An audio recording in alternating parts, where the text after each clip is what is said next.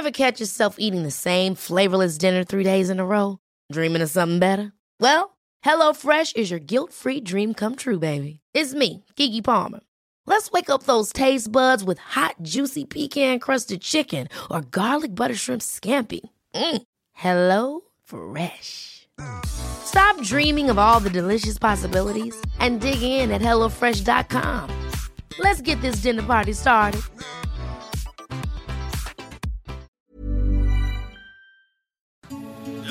Noticias. ¿Qué tal? ¿Cómo le va? Buenas tardes. Estás a punto de escuchar Yo soy Javier Alatorre. las noticias con Javier Alatorre. La vamos a pasar muy bien. Comenzamos. Todo aquel que piense que la vida es desigual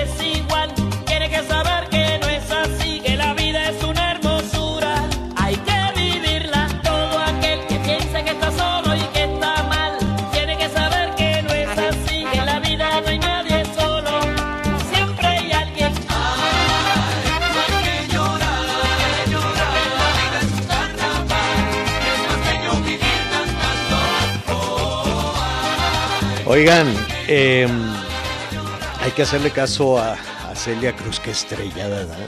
Qué personaje fue Celia. Celia Cruz, fíjese, esta canción sigue vigente y cada vez que hay carnaval, en algún carnaval de nuestro país, este, se canta en algún carro alegórico, año tras año. La vida es un carnaval, así lo estamos eh, dando la bienvenida esta tarde. Y mire, todo esto viene a propósito de, de los carnavales, ¿eh? Entonces, eh, pues sí, está todo muy revuelto. Francamente, está todo muy, muy, muy, eh, muy revuelto. Hay unos que sí van a tener, otros que no saben. Por ejemplo, allá, saludos a Sinaloa, saludos a Mazatlán, Sinaloa. Ellos todavía no saben. Dicen, bueno, que mañana. Entonces ahí traen un jaloneo entre las autoridades municipales y las autoridades estatales. El gobierno del estado no quiere, el municipio sí quiere. Evidentemente, pues todos los, eh, los la, la gente que tiene pues negocios, hoteles, restaurantes, servicios, lo que sea, claro que quieren el carnaval para recuperarse. En Veracruz sí va a haber, a menos de que de pronto salgan las autoridades con alguna cosa así rarísima, ¿no? Ya ve que el gobierno de Veracruz es la cosa más extraña que pueda haber en el universo. Entonces, en principio sí va a haber, del 23 de febrero al primero de marzo. Quintana Roo, saludos Quintana Roo, Miguelón, nada, el carro alegórico que te hicieron, Nada. nada. No, a mi, ver, mi coronación del rey feo va a tener que esperar, yo creo que para el próximo año. ¿Cómo estás, Javier? Bien, bien, muy bien, Miguelón. Nada más vamos a decir rápidamente, Tampico que sí, pero después. Que sí, pero que hasta marzo, dicen en Tampico y en Morelos, pues que no, que nada, no va a haber. Así es que, pues este, ni hablar. Por cierto, saludamos allí en Tampico a través del Heraldo Radio 92.5 de la FM. Y en Cuernavaca, pues ya no nos van a oír. Pues bueno, ni modo, entonces ya para qué le decimos. Oiga, este, qué gusto saludarlo, qué gusto que nos acompañe esta, esta tarde, esta mañana, desde luego en algunas, eh, en algunas regiones de, de nuestro país. Bueno, pues así va a estar el tema de los carnavales. Qué pena. La verdad es que el carnaval es una gran fiesta en nuestro país. Ya nos merecemos, yo creo que desde, desde el 19 no tenemos este tema de los carnavales, así es que pues habrá que, que ponerle atención a toda esta celebración. Claro que hay personas, hay gente que está esperando tener esta celebración. Bueno, muy bien. Oiga, eh, atención a nuestros amigos en Colima. Hoy vamos a ponerle muchísima atención. Qué lástima, qué pena con estas balaceras, esta situación de inseguridad que se va complicando y complicando y complicando. Ya ve que primero pues estaban en todo este tema de las elecciones y sí, yo puedo y órale, y sí, y adelante, y aquí no metió la mano el crimen, ni nada por el estilo. La negación siempre de los políticos de que los malosos no están detrás de los procesos y, demás. Pero lo que sí hay es un clima de violencia, son balaceras. Bueno, hasta las clases se suspendieron, Miguelón. Así es, allá hasta las clases suspendieron, vamos a estar platicando con nuestra compañera corresponsal, con Marta de la Torre, para que nos dé más detalles. Pero el hecho es, Javier, que desde hace ya varios días Colima pues está sumida en esta violencia y de repente eh, uno voltea en este mapa delictivo y bueno, pues escucha Zacatecas y lástima. Y un abrazo para nuestros amigos en Zacateca. Parece que es cosa de todos los días. Michoacán, pues ya tienen por lo menos en las últimas dos décadas que lo están padeciendo, Guerrero. Aunque en Michoacán ya tomaron el control de Aguililla la, el ejército, ¿eh? Eh, que, finalmente el ejército siempre, siempre ha estado ahí, Javier, porque ahí de hecho hay un cuartel militar, este cuartel que tú recordarás que los propios habitantes de Aguililla pues iban y atacaban a los militares porque no intervenían. El hecho es de que cuando escuchas lo que sucede en Colima, pues uno no entiende. Estratégicamente para el narcotráfico, Colima está en una de las eh, posiciones privilegiadas, privilegiadísimas, señor. Uno, por el puerto de Manzanillo y dos, por la entrada, por supuesto, que tiene que ver con el Pacífico y no solamente desde el sureste de, del país, sino evidentemente hasta el norte. Es decir, Colima, ese pequeño estado, es la joya de la corona para el narcotráfico, sobre todo para los que operan en la zona del Pacífico. Esa es un poco la explicación del por qué la violencia. Pero ¿por qué se desencadenó? Bueno, pues ese sin duda también es un análisis que se estará, que se estará realizando. Pero sí, parte de la información que hoy se genera y por supuesto cosas muy positivas, Javier, que hoy este, esperemos que ya regrese Anita, que siempre es la que me regaña porque no tenemos cosas positivas. ¿Qué tal ayer lo de Dodoman Carrillo, señor? El Donovan, yo le recomiendo que hoy en la noche este, nos acompañe ahí en la televisión, en Hechos, porque vamos a estar platicando con Donovan, no solo de su formación, de ese espíritu eh, enorme y de ese ángel que tiene este muchacho, eh, realmente se ha convertido en una celebridad ahí en los Olímpicos de, de invierno, la prensa internacional habla de él, ¿sabes por qué? Por el espíritu que tiene. Primero porque pues llamaba la atención, decían, cómo un competidor de México que no tiene deportes de invierno, un competidor de México de, un chico que pues entrenaba en, ¿cómo se llama?, en los centros comerciales. Este, lo más profesional que pudo tener el Donovan fue en Guanajuato, ¿no? Que ahí sí tenían, tienen una, una pista pues, relativamente profesional, pero eso fue suficiente. Huye un buen entrenador, desde luego, y una familia que te respalda, ¿no? O sea, muchas cosas alrededor. El éxito, pues sí, la parte importante es que tú quieras el éxito, que los chicos, que los jovencitos sueñen con ser, con ser exitosos. Por eso no me gustó nunca aquel mensaje de, de, ir en contra de las aspiraciones, ¿no? Así, de los aspiracionistas, de estos que buscan el triunfo a como del lugar. Pues qué bueno que Donovan no escuchó ese mensaje. Qué bueno que Donovan sí quiere salir adelante, sí quiere ser exitoso, sí quiere reconocimiento y, sí quiere representar a nuestro país como lo está haciendo. Entonces, que la verdad es que qué orgullo y qué bien se siente ver a un chico tan exitoso con esa sonrisa y con esas ganas de, seguir adelante. Ojalá esta cosa de, que ser pobre está bien, fracasar está bien y no, no buscar el triunfo a como dé lugar, ojalá no lo escuche y seguramente pues ya le echaron el ojo este, muchísimos eh, entrenadores y muchísimas empresas en el mundo y qué bueno eh, ya, bueno, tiene 20 años, si no me equivoco, ya va un 22, poquito, 22, ya va un poquito tarde, pero ha tenido una formación excelente. Estoy seguro que se va a preparar para los siguientes Juegos Olímpicos. Anita Lomelí anda por aquí. ¿Cómo estás, Anita? Muy bien, siempre con el gusto de saludarles. Y lo que decías, Miguelito, Javier, eh, además la grandeza de verlo pues en acción y la humildad de escuchar sus palabras, ¿no? De decir ha sido una gran experiencia, sé que tuve algunos errores, eh, pero sin lugar a dudas esto es para pues para luchar por más y aprender. Entonces sí creo que que tiene los ingredientes más importantes para, para ser un conquistador. En la noche vamos a platicar con él. Yo tengo una duda y se la voy a preguntar en la noche lo habrán buleado los demás, porque oye, ir a competir con los más picudos del mundo y, sí, no, no, ahí le voy a decir, oye, ¿cómo te trataron? Seguramente muy bien, porque es una, ¿sabes qué? El, el, el, eh, el hay cosas que no puedes ocultar, ¿no? Cuando tienes corazón, cuando tienes este, este, este ánimo de, de, hacer las cosas, te conectas muy bien con las personas, se nota. Cuando estás envidioso de malas, este, haciendo trampa y cosas por el estilo, también se nota. Entonces, eso, eso lo no lo logras. No, hombre, pues estaba leyendo ayer el New York Times y la, la, la, prensa europea, puro elogio. Entonces, pues al ratito vamos a hablar con él. ¿Cómo estás, Anita Lomelí? ¿Dónde andabas, y el valor de la familia, ¿eh? Sí, claro. la noche lo, decíamos hace, lo decíamos hace un ratito, un ratito, ¿no? Que para triunfar primero, lo más importante es que tú quieras, que, que, tú decidas, porque hay muchas personas que dar ese pasito em, no, no, no, quieren por la responsabilidad que implica, porque tienes que entrenar, tienes que cambiar tu vida, pero eh, cuando entrenas con, con, fuerza en lo que quieras hacer, lo que sea, no nada más el deporte, este, y vas de un día y otro día con una satisfacción y satisfacción, está muy bien.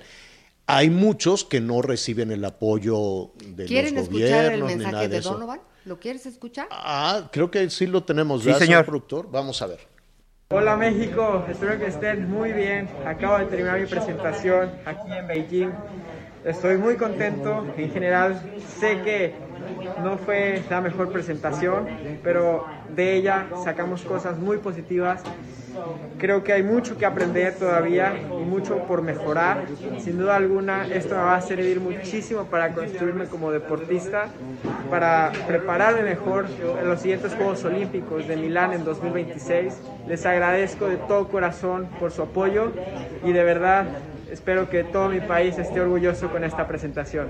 Les mando muchos abrazos, muchos besos y espero que nos veamos muy pronto. Besos. Bueno, pues ahí está. Eh, felicidades, qué orgullo, muy bien. Este, pues adelante, que por cierto están a todo dar ahí, ha habido de todo en, en esos Olímpicos. Fíjate que esta jovencita, aquí estuvimos hablando, y así muy rápido para ya irnos a los otros temas.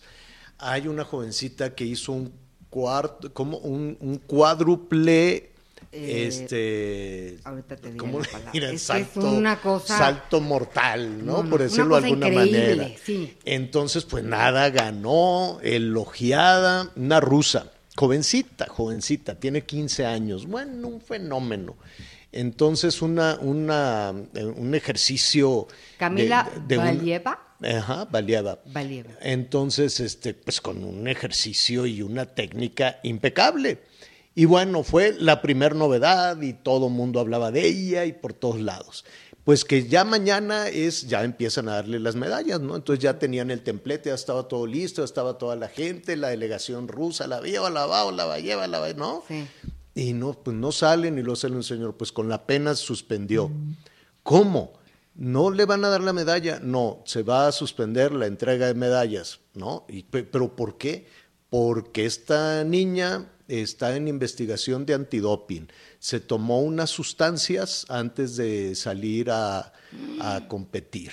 15 años la muchachita. 15 años. a ver, ahí que investiguen si es una decisión de, ella o están ahí atrás la ambición también de los entrenadores, de las federaciones. De todo lo que representa. Puede haber, ¿cómo puede una chamaquita de 15 años, deportista, que llega a su sueño, este, y con esa técnica impresionante, fue la primera estrella de estos Olímpicos, todo el mundo hablaba de ella. Este, no me quiero equivocar, a ver si me ayudas a, ver qué, qué, cómo se llama el ejercicio que hizo. Sí, se llama así, es salto cuádruple, salto que, cuádruple. que hizo por primera vez una patinadora. salto cuádruple. Yo estaba diciendo pirueta cuádruple. ¿Qué es eso? Machingüepa por cuatro. No, se, echó cuatro marometas. No, no, no es cierto. Salto cuádruple, que es dificilísimo.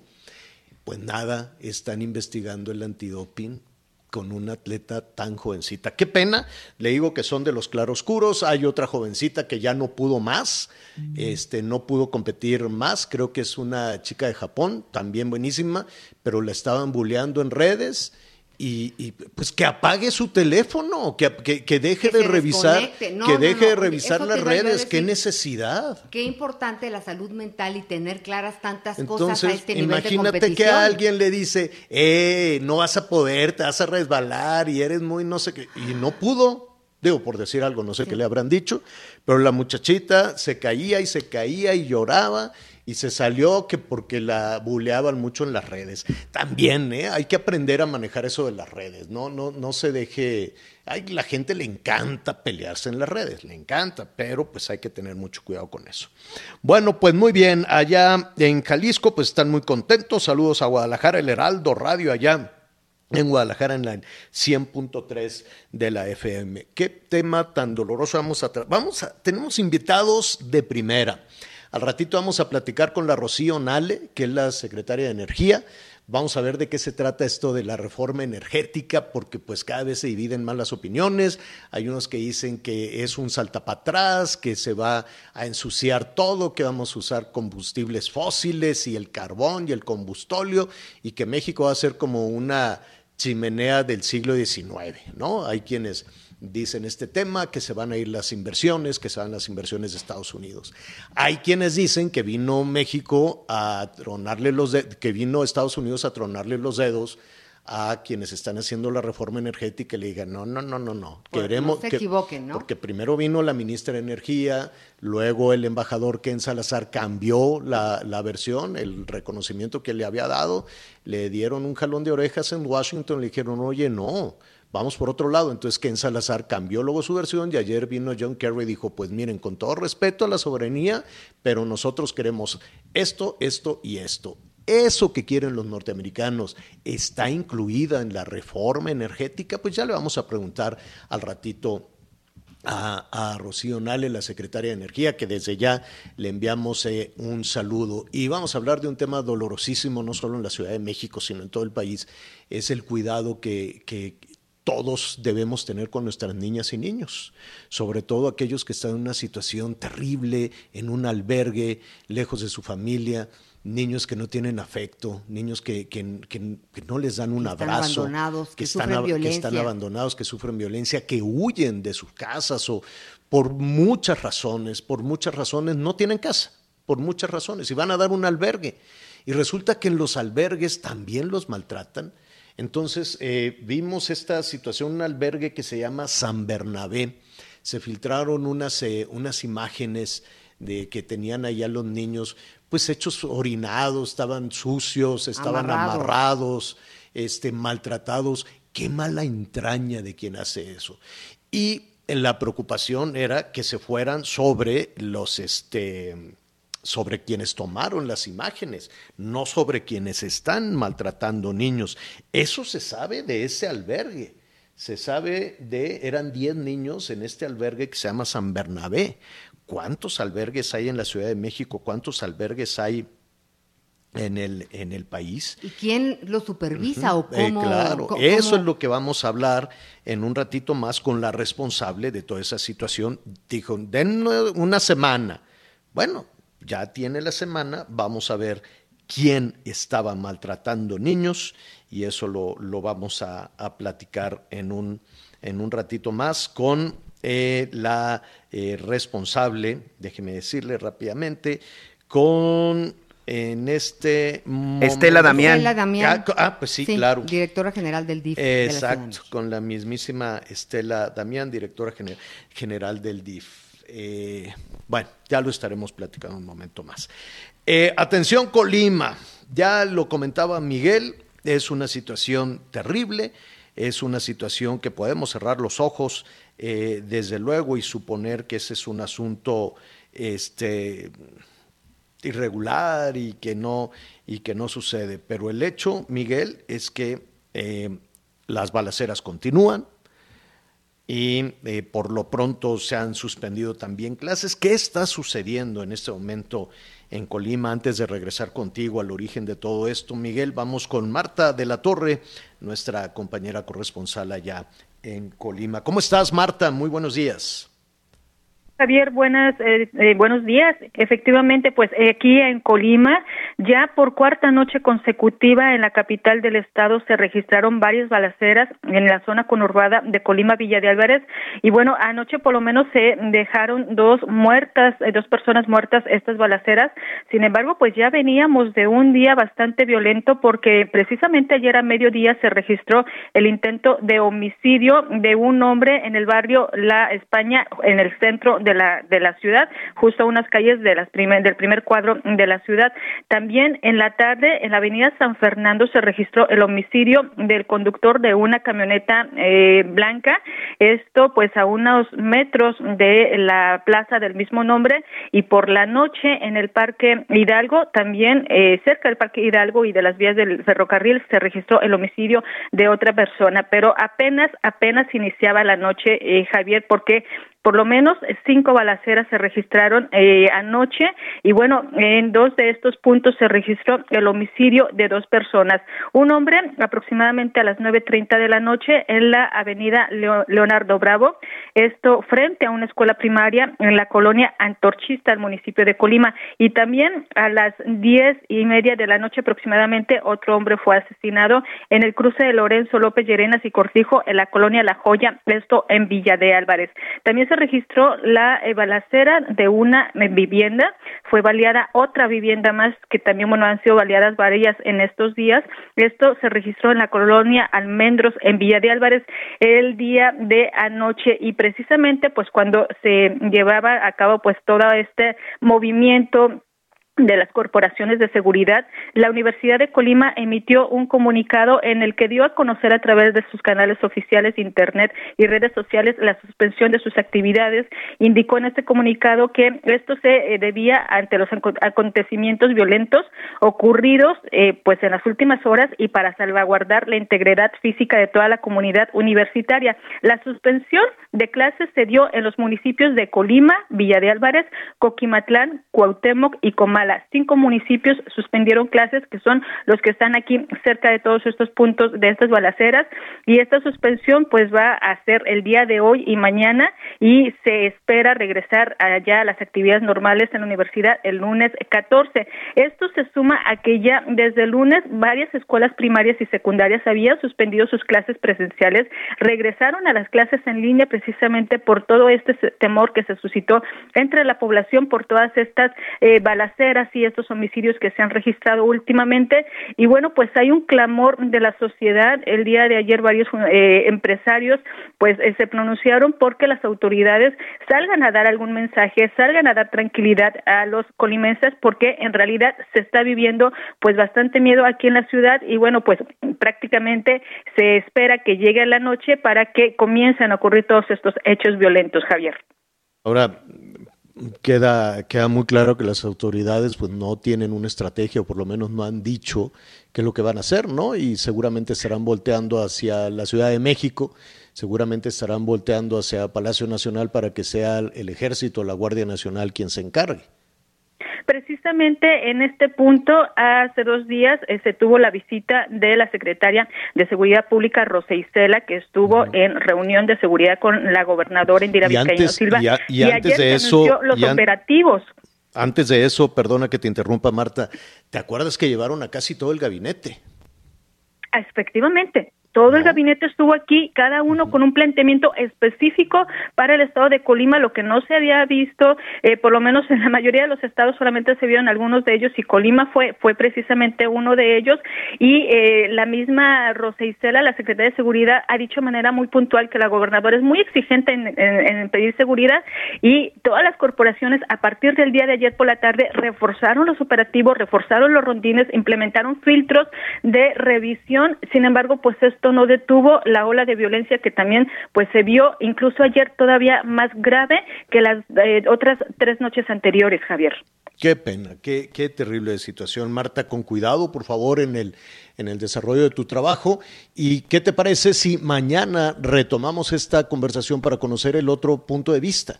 Para eh, conocer junto contigo qué dicen los ciudadanos, qué dicen los comerciantes, qué dicen los empresarios, qué dicen los aduaneros, ¿no? qué dicen los prestadores de servicios turísticos, eh, eh, y esa, sí o sí pues es la versión más importante sobre esta situación. Por lo pronto, Marta, te agradecemos el, el, el panorama, el análisis que estás haciendo. Claro que sí, y Javier, les estaremos informando puntualmente y por supuesto que estaremos dando a conocer pues el sentir de la ciudadanía. Ahí está, gracias. Es nuestra compañera corresponsal allá en, eh, en Colima, Marta, Marta de la Torre, tan bonito que es Colima. Qué bárbaro. Es eh, eh, hermosísimo. tiene unos destinos increíbles. Fíjate, Javier, que aquí hay una parte muy importante en la que, en la que se debe de tener cuidado esta ruptura que también se está dando por parte del cártel Jalisco Nueva Generación eh, no se había visto en otros lados eh, tan importante como en Colima. Esta división es lo que de repente fragmenta, los, que fragmenta a los grupos de narcotraficantes. Esto habla también de que hablamos, y ojalá sí sea, que está pasando una crisis, el que fuera el cártel más poderoso en los últimos años en México y en el resto del mundo. ¿eh? Atención con eso, que no, no, es, no es nada, no, no hay que dejarlo pasar. Definitivamente. Vamos a hacer una pausa y volvemos. Todo aquel que piense que la vida es desigual, tiene que saber que no es así, que la vida es una hermosura, hay que vivirla. Todo aquel que piense que está solo y que está mal, tiene que saber que no es así, que la vida no hay nadie solo, siempre hay alguien. Conéctate con Javier a través de Twitter, arroba javier-alatorre. Sigue con nosotros. Volvemos con más noticias. Antes que los demás. Todavía hay más información. Continuamos. Las noticias en resumen. El gobierno de Aguascalientes nombró a Jonás Chávez como secretario de Seguridad Pública tras el auto de formal prisión contra Porfirio Sánchez Mendoza. Aún no se determina si Chávez ocupará el cargo hasta el final de la administración en septiembre de este año.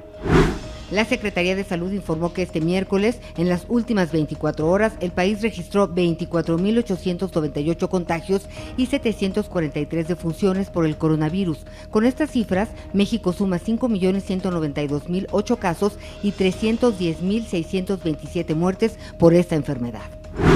José Arturo Rivera García, mejor conocido como el Rudo Rivera, murió a los 67 años de edad tras complicaciones de salud que lo llevaron a permanecer hospitalizado varios días. Hoy el dólar se compra en 20 pesos con 19 centavos y se vende en 20 con 64.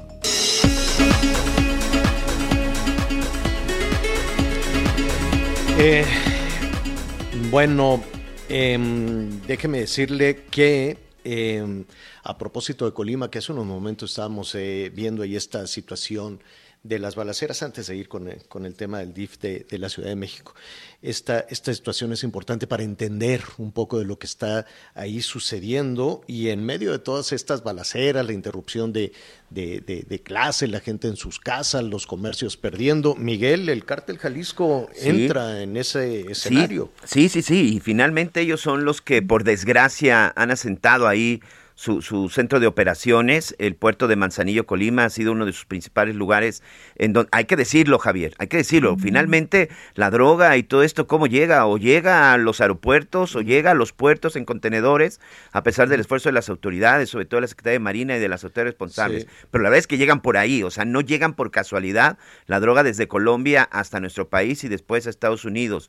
La zona del puerto de Lázaro Cárdenas en Michoacán, de Manzanillo en Colima, son precisamente una de las cosas pues que operan estos delincuentes. Y ahorita la amenaza del cártel Jalisco, lo que te decía antes del corte, hay que tener mucha atención con esta división del grupo. Han anunciado que por, por estas supuestas traiciones de un grupo que hoy se llama Cártel Independiente de Jalisco, que no son más que los que controlaban la plaza del cártel Jalisco Nueva Generación y que ya se han dado cuenta del poder que tiene este Estado y la importancia, pues han decidido iniciar su propio negocio y es lo que han originado estas balaceras y ejecuciones en donde hay que tener mucho cuidado. Lo vamos a retomar un momentito más porque ya está con nosotros la directora general del DIF de la Ciudad de México, Estela Damián, a quien saludo con muchísimo gusto. ¿Cómo estás, Estela? Qué gusto saludarte. Hola, muy buenas tardes, buenos días a, Javier, Ana. Muchas gracias por permitirme platicar con ustedes y su auditorio. Al contrario, eh, mira, fue estremecedor a lo largo de, toda la semana unas imágenes que vimos en el periódico La Crónica, si no me equivoco, y después vino este, este anuncio de que se haría una investigación de las denuncias de maltrato en un albergue que se llama San Bernabé. ¿Qué sucedió después, Estela? Mira, primero comentarte, eh, el DIF de la Ciudad de México trabaja con los niños y las niñas más vulnerables. En estos tres años hemos atendido a niños de Sendis con alimentos escolares fríos, calientes, adopciones, beca Leona Vicario, trabajamos afuera con Barrio Adentro y me parece bien importante que se diga que trabajamos por su bienestar. Yo me voy a referir y voy a darte tres hechos concretos con relación a los supuestos, las supuestas imágenes o los supuestos hechos que se refieren el día domingo. Ese mismo día, el DIF de la Ciudad de México eh, interviene a los 10 niños y niñas para identificar justamente si tenemos eh, violencia, si tenemos maltratos, si tenemos mala crianza. Ese mismo día, el domingo, eh, notificamos en nuestras redes sociales que los 10 niños físicamente se encuentran bien y me parece eh, importante que tu auditorio lo sepa. Los niños físicamente están bien, el día lunes, la jefa de gobierno emite un comunicado y en ese comunicado solicita la intervención de la Comisión de Derechos Humanos, quien también hace y, y, refiere que los niños físicamente están bien, que inicia un procedimiento que dará cuenta en breve a la opinión pública de sus resultados. El mismo lunes, la Fiscalía General de Justicia de la Ciudad de México inicia de oficio una carpeta de investigación para investigar los probables hechos que de acreditarse, bueno, pues como lo ha comentado la jefa de gobierno, se sancionarán, se castigarán. Pero no ha va pasado, a haber ha pasado una semana, Estela, no se puede saber si los niños efectivamente eran maltratados, amarrados, eh, en fin, todo lo, lo que se detonó. Todavía no se sabe, todavía es un supuesto. Como te comento, en este momento se encuentra en investigación el caso. Entiendo que, eh, y todos lo sabemos, los hechos ocurrieron el día domingo. es, hoy es el día jueves. Eh, la presidenta ha señalado que va a dar a conocer en breve sus resultados. La fiscalía está haciendo también sus indagatorias. Yo conociendo eh, la exhaustividad de la de la comisión, pero también el compromiso de la presidenta, estoy segura que muy rápido vamos a tener resultados de este tema. Y qué bueno que sean órganos autónomos los que investigan estos, estos probables hechos.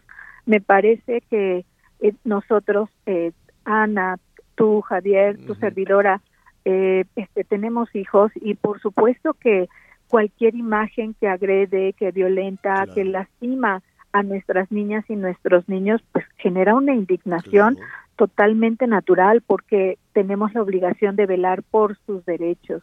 y, y, yo decirte esto, o sea, eh, también hay que transmitir a los medios de comunicación, al auditorio, los niños físicamente están bien. Además hay que decirte algo, fíjate que tu servidora recorre los centros de asistencia social públicos y privados.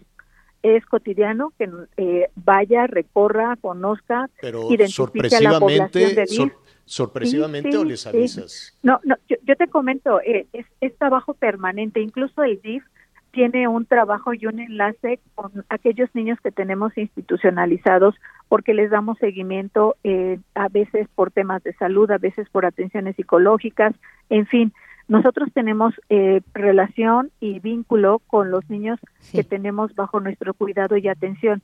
Te digo, yo recorro los espacios y este yo te diría que en estos recorridos que he realizado, cuando charlo con ellos, cuando eh, comparto, cuando interactúo, no he encontrado una denuncia de maltrato, de violencia, de mala crianza. Y también si este estos casos, eh, el equipo que también visita psicólogas, trabajadoras sociales, para nosotros sería muy relevante y además de atención inmediata. Y ah, como ah, te ah. comentaba y les comentaba. Déjame interrumpirte, Estela, una preguntita. ¿Cómo llegan estos niños ahí? Y la supervisión, además de esta visita que nos estás hablando, ¿cómo, es cómo, cómo, ustedes constatan que las cosas están sucediendo y qué debe de pasar? ¿Cuál es la dirección de estos niños? Te comento, eh, nosotros en el marco de las facultades tenemos dos vías para eh, tener los cuidados y atenciones de los niños. Una vía es la asistencia social y otra es el tema de que sean puestos a disposición de la Agencia 59 de la Fiscalía. Pongo un ejemplo concreto cuando hablamos de asistencia social. Una niña o un niño puede quedar huérfano sin, sin red de apoyo y en ese momento a la niña no se le está cometiendo un delito, pero hay que darle la atención y la protección. Esa es una ruta y la otra es la que te explicaba. Los niños eh, llegan a la agencia porque eh, inician una carpeta de investigación para salvaguardar su integridad y bueno, pues en ese momento la Fiscalía nos otorga los cuidados y atenciones. Estas son las dos figuras por las cuales estos 10 niños se encontraban en el Centro de Asistencia Social San Bernabé.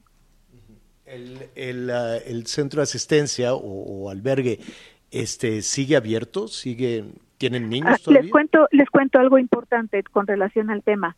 Eh, la jefa de gobierno ha invertido 311 millones de pesos en, en 11 centros de asistencia social que tiene la ciudad. Eh, en ese centro de asistencia social está en remodelación por obra y por eso los niños fueron trasladados al centro de asistencia llamado Techo. Ellos en estos momentos, a partir del 11 de enero, se trasladaron a este espacio porque el de San Bernabé en este momento está intervenido en obra. Entonces sí comentarte, eh, tenemos venimos saliendo de un foro en donde damos a conocer resultados, se ha dado familia a más de 3.200 niños, porque ese es el trabajo que tenemos que hacer, darles familias definitivas y, y, velar por su bienestar. Claro, entonces, eh, eh, recapitulando, Estela, los niños en este momento están, están bien, ¿no? Están, están, están eh, cuidados, están en otro sitio, no están en el lugar este donde se presentó la denuncia y se está investigando. Yo sé que habrá que esperar el resultado de la investigación, pero ninguno de estos 10 niños, Estela, te comentó a ti, no sé si tú has tenido contacto con ellos, te comentó a ti si en algún momento lo maltrataron, aunque en ese momento estén bien. Fíjate que eh, yo les quisiera pedir, quiero apelar a, su sensibilidad para que dejemos que las indagatorias que se están llevando a cabo hagan pública los resultados, porque como ustedes también saben, cuando se encuentra en investigación, pues es delicado que tú abras información, porque incluso este te puedes meter hasta en un problema, pues. Entonces, si me dan permiso, apelar a que esperemos a conocer el resultado de la, investigación. ¿Cuándo, lo sabrás? ¿Cuándo lo tendrás en tus manos, Estela? Eh, conozco la fecha que ha dado la presidenta de la Comisión de Derechos Humanos, pero sé que va a cumplir en breve tiempo. Ah, en la Comisión de Derechos Humanos no se presentó una denuncia. Acuérdate que la pues, jefa de gobierno solicitó la intervención de la Comisión de Derechos Humanos y ellos entran el día lunes y la Fiscalía abre también de ah, oficio una carpeta de investigación. En este momento hay dos investigaciones en curso, una por Fiscalía y otra por Comisión. Y lo que ha señalado la Comisión es que en breve va a dar a conocer los resultados de su indagatoria. Y estaremos ahí muy pendientes, si nos permites, Estela, de, conocer eh, la situación. De momento, los 10 niños están físicamente bien los niños están pues, bien físicamente. Atendiendo. Estamos atendiéndolos, estamos trabajando por el bienestar de las niñas y de los niños en la Ciudad de México. Estela, muchísimas gracias. Gracias, Ana. gracias, Javier. Buenas tardes. Al contrario, al contrario, muchísimas gracias. Bueno, la buena noticia de todo esto es que ya están atendiendo a, esos niñas y niños. Eh, entiendo las reservas de, la, de, la, titular del DIF. Dicen, y, tiene razón, no puedes entorpecer una investigación. Eh, qué bueno que está la Fiscalía, porque si se queda en la Comisión de Derechos Humanos, pues me temo que no va a pasar nada. No, no tiene la Comisión de Derechos Humanos está a las órdenes este de, de quien sea, ¿no? De hecho, la comisión, la, la, Comisión de Derechos Humanos desde noviembre del 2021 ya había recibido el reporte, ya había recibido la queja. Eh, recordemos un poquito la historia porque bueno, estamos antes con la entrevista, pero recordemos, esto se venía denunciando desde noviembre del 2021 y así lo decimos, nadie había hecho caso de nada. Ahí está incluso el número del documento de recepción en noviembre del 2021 y lo denunciaron sobre todo ex empleados de ese lugar, quienes estaban en un chat en un chat de estos de WhatsApp que ahora hacen y en donde la directora del albergue era donde supuestamente daba todas las indicaciones y daba todas las instrucciones. Ese chat, para que, se, para que nos demos una idea, tiene por lo menos 50 fotografías y una cantidad importante también de mensajes en donde ahí Ahí precisamente se está mostrando qué es lo que sucede y esas son partes de las denuncias. En el chat los propios trabajadores señalaron que había sido una de la, eh, había sido la directora del, del, albergue la que había dado todas estas instrucciones y que ella era la, incluso la que se quedaba con estas, con estas fotografías. Todo eso se encuentra, insisto, desde noviembre del 2021 en este, en esta indagatoria. Son trabajadores que habían presentado esta denuncia y que entregaron las fotos y que entregaron el chat y en donde señalan directamente a la, a la, a la responsable, a la directora. Pero aquí tengo, mira, me lo mandan. no es el expediente. no se pelan los presuntos responsables. Es el expediente 21 diagonal 7575 que se entregó a la Comisión de Derechos Humanos de la Ciudad de México en noviembre del 2021. Entregar a la Comisión de Derechos Humanos y no hacer nada es lo mismo. Acuérdense que la Comisión de Derechos Humanos, uno, ya no hace nada por los ciudadanos. Y dos, pues están a las órdenes de cualquier funcionario, ¿no? De cualquier funcionario de la 4T y de lavarle la cara y de lo que sea. O sea, no son autónomos, no son independientes y es una pena. Y es una verdadera pena. Sí es cierto que muchas organizaciones ciudadanas se dirigen a la Comisión Interamericana de Derechos Humanos de hecho, el presidente de la Comisión Interamericana de Derechos Humanos acaba de estar en México recientemente hablando de muchas de las anomalías que se registran en, nuestro país, en diferentes temas, desde migrantes, desplazados, desaparecidos, todas estas situaciones que van a dar a la Comisión Interamericana de Derechos Humanos. Claro que las autoridades en este país pues no les preocupa la Comisión Interamericana de Derechos Humanos. Dicen, no, pues, están por allá muy lejos. Por eso, además, me bueno, en algunos casos, la atención que hubo un caso este, que no creo, digo, eh, viene, de la, eh, viene de la Comisión Interamericana de Derechos Humanos el caso de Aguascalientes. Del secretario de Seguridad Pública de Aguascalientes. Exactamente. Ahora, no creo que el gobierno federal ni el gobierno de de Aguascalientes o algún nivel de autoridad estuviera muy pendiente y preocupado por los reclamos de la Comisión Interamericana de Derechos Humanos para meter a la cárcel a este señor.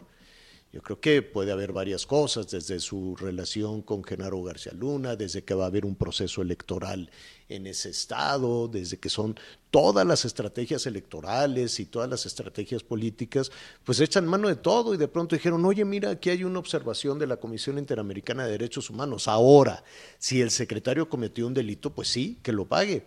Pero curiosamente fue a, partir de la comisión y, de que hubo voluntad de hacerle caso a la comisión. No, no, no, voluntad, no, no voluntad. Más bien vieron una estrategia y dijeron, ¿de qué nos agarramos? Pues de aquí. Ahora, eso no exculpa al funcionario si cometió un delito, si torturaron a estos jóvenes en la Ciudad de México. Eh, creo que por ahí venía la cosa, no sucedió después nada cuando estos jóvenes fueron detenidos injustamente y torturados, nadie les hizo caso. Eh, ni siquiera la Comisión Nacional de Derechos Humanos y por eso plantearon su caso en la Comisión Interamericana de Derechos Humanos. ¿Así fue, Miguel? Así es, señor. De hecho, eh, se supone que cuando Porfirio Sánchez Mendoza, que es el nombre del secretario de Seguridad eh, del Estado de Aguascalientes, cargo que tenía, atención, eh, desde el 2018, es decir, desde hace por lo menos cuatro años, o poquito más, o casi cuatro años, él estaba al frente de la Secretaría de Seguridad Pública, él pasó por la PGR, pasó por la Agencia Federal de Investigaciones, y cuando estaba en la Policía Federal, él estuvo, por ejemplo, este, él estuvo en las fuerzas federales de en Puerto Escondido, Oaxaca, que es precisamente en la época en la que viene la denuncia. Sí, en su momento la denuncia de la detención de estos de estos chavos se tuvo conocimiento en la del Estado, en su momento en la Procuraduría del Estado y también en la Comisión Nacional de Derechos Humanos aquí en nuestro país. Pero fue hasta que llegó a la Comisión Interamericana cuando se manda finalmente a la, a la PGR esta observación, que es la observación es al gobierno de México, pero es hasta ese momento cuando se empieza, se empieza la investigación, que por cierto, el día de ayer ya le, ya le terminaron el, inicio del proceso, es decir, bueno, pues se queda, se queda en prisión, pero sí tuvieron que pasar por diferentes, este, de diferentes, por diferentes eh, instancias, porque en México no le habían hecho caso aparentemente. Esto inició desde el 2016 cuando la notificación de la, llegó la notificación de la Comisión Interamericana. Esto empezó incluso de la Comisión desde el 2016. México sabía de esta recomendación desde hace seis años, señor. Para que veas. Bueno, pues así de lenta es la justicia cuando se aplica la justicia, cuando llega la justicia, ¿no? Y sí, este tema de los niños es dolorosísimo, es un asunto que como muy bien señalas, se venía denunciando, yo creo que desde hace muchísimo tiempo, y aquí estamos hablando de 10, estamos hablando de un albergue, y estamos hablando de la Ciudad de México que tiene el reflector encima y que tiene muchos eh, intereses políticos toda la vida, ¿no? Y la gente quiere actuar bien para competir y, y recuperar la Ciudad de México que ya la perdieron y cosas por el estilo. Ahora imagínate, pues en los albergues de algún municipio, este pues alejado de, los reflectores, ¿no? Qué, qué, qué, difícil la situación con nuestros niños, niños que trabajan, niños que son explotados, niños que son víctimas del tráfico de personas, o sea, tantas cosas a las que le tenemos que, poner atención y que definitivamente se van guardando sobre la mesa. Oigan, este, con este tema del COVID, bueno, pues aquí le mandamos un, saludo ya desde ayer al eh, secretario de la Defensa, este, que, que, Estaba muy gallardo en la marcha de, lealtad. ¿Estuvo en, la, en, en el evento? De la lealtad. Sí, yo lo vi. Pero tiene COVID. ¿Tiene COVID? ¿No me creen? Sí, pero tiene COVID. Fue con todo y COVID, dijo yo tengo que ir. que se los enseñe, punto. A ver. Sí, ahorita estoy buscando. Bueno, eso es, eso es eh, impresionante cuando un gobernante, por ejemplo, el presidente tuvo COVID creo que dos días, ¿no? Y rápidamente ¿Se supone que es por la vacuna? Pues no sé qué les darán, que se recuperan rapidísimo. Los ciudadanos de, de, a pie, pues se ocupan, ocupamos por lo menos 15 días. Hay quien más. ¿Tú cuánto tiempo te tardaste en recuperarte, Miguelón? No, bueno, eh, recordar que a mí me dio la primera cepa y me tuvo... Esa fue durísima, eh, antes de las vacunas. No, no fue antes de las vacunas, no, tenía ninguna protección. Un mes me quedé prácticamente resguardado en cama, recuperándome y por lo menos así ya bien, porque tuvimos por ahí problemas, recordarán que incluso hasta problemas emocionales, tres meses por lo menos, señor. Sí, pues es que se, asusta la gente. se, asusta. Digo, qué bueno que el secretario ya está bien, partió pastel. Fíjate, partió pastel el lunes. se enfermó el martes y el miércoles fue a un acto público. ¿Cómo crees? Oye, la jefa de gobierno incluso no tendría que haber estado aislada por haber estado con alguien pues andaba soplando las velitas del pastel, pastel tan feo que le dieron, no se merecía ese, ese, pastel, pero Anita Lomelí, que ya sabes que anda metida en todos los pues eventos, le tomó foto a bueno, pues ahorita, lo, es que quiero que la veas con tus propios ojitos. Pero pues qué bueno, si ya se recuperó. Pero si un día antes dijo, muy bien. pero si un día antes él mismo confirmó en sus redes sociales. Sí, sí, sí. O sea, te digo, partió pastel el lunes junto con el presidente. Espérenme, a lo, mejor, mejor yo veo mal, pero. Y, y ahí estaban este, los integrantes de, del gabinete de seguridad. El martes dio positivo, le mandamos desde luego un saludo. ¿Te parece si Y los que también dieron El 8 de febrero dio positivo. Es el príncipe Carlos, allá en Inglaterra. ¡Pum! Este, dio positivo. Y el rey de España también. Felipe ya también dio positivo. En fin, hay que cuidarse, hay que cuidarse. Ya vienen las celebraciones del fin de semana del amor y la amistad. Anita, tenemos ¿Te parece? Sí, vamos a nuestro recorrido por la República Mexicana. Muy bien. El jalisciense Donovan Carrillo terminó con una puntuación de 218.3 en la final del patinaje artístico en los Juegos Olímpicos de Invierno Beijing 2022 durante el programa libre. Luego de una rutina de poco más de cuatro minutos, se colocó en la posición 22 de la competencia. Con solo 22 años y oriundo de Zapopan, Jalisco, Donovan hizo historia al colocarse como el deportista mexicano con el mejor resultado en la historia de los Juegos Olímpicos de Invierno y el primero en llegar a una final en este deporte. Desafortunadamente, Donovan no llegó a una de las primeras posiciones en la tabla final. Sin embargo, el joven deportista destacó con una actuación inolvidable que llenó de orgullo a todos los mexicanos. Informó desde la Ciudad de México Liz Carmona. Ante los recurrentes asaltos y robos carreteros a productores y transportistas de aguacate, principalmente en la región de Uruapan, aquí en Michoacán, elementos de la Policía Estatal instrumentaron ayer miércoles un operativo para dar acompañamiento a 14 camiones que transportaban el fruto con cientos de toneladas.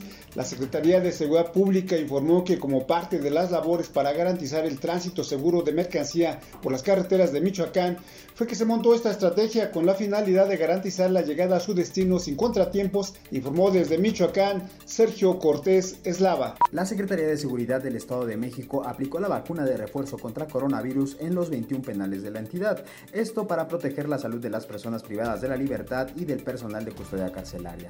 En la jornada se aplicaron 34.000 dosis de las 61.133 que se han dado en total durante el transcurso de esta pandemia sanitaria. En el operativo participaron elementos de la Secretaría de Salud, de la Guardia Nacional, así como del Sistema de Seguridad Estatal. Informó desde el Estado de México José Ríos. En Tamaulipas, el alcalde de Ciudad Madero, Adriano Seguera Kernion, descartó que la playa Miramar, principal destino turístico para la Semana Santa de este año, vaya a ser cerrado por los casos de coronavirus que han ido en aumento por la variante Omicron reconoció que estará muy al pendiente de los estatutos que marque la Secretaría de Salud. Por lo pronto, solo se deja entrar a un promedio de 20.000 personas por día. Cabe señalar que la playa Miramar es el destino turístico más importante donde la mayoría de la gente proviene del estado de Nuevo León. Desde Tamaulipas, Carlos Juárez.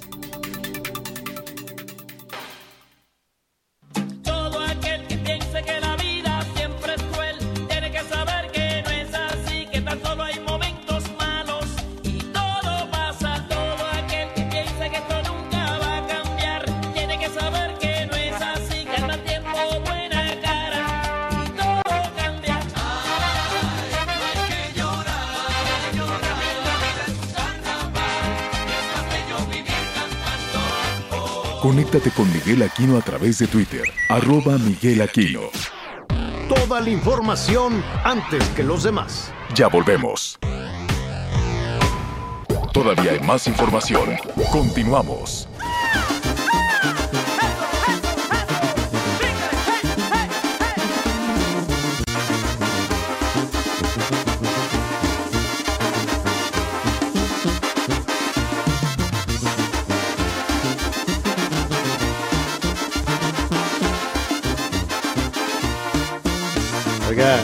Con esto queremos saludar a nuestros amigos allá en Morelos que fíjate que los carnavales eh, le estamos dedicando hoy, mañana y, estos días porque pues, nos han preguntado nuestros amigos en todo el país, ¿va a haber carnaval? No va a haber carnaval, pero uno de los más este tradicionales, por así decirlo, es en el centro del país. Hay carnavales, Anita Miguel, en el centro del país, pues desde, mm, ¿qué quieres? 1600 y pico, por allá del siglo XVII. Entonces, realmente es una tradición donde se representaban, este, eh, ¿qué? Ah, sí, donde se representaban, pues sobre todo las vivencias, en este caso, pues los, las rencillas ahí entre españoles y, y los pueblos originarios, ¿no? Sí. y ahorita que andamos de pleito, ahorita que anda el presidente picándole los ojos a todos los españoles, bueno, pues está muy bien reconocer este tema. Bueno, son los chinelos, ¿no? Lo reconocen muy bien toda esta música. Los chinelitos les dicen a, esta canción, el chinelito es, es una canción popular que se canta mucho, se baila mucho en los carnavales del centro del país. A ver, ponle un cachitito.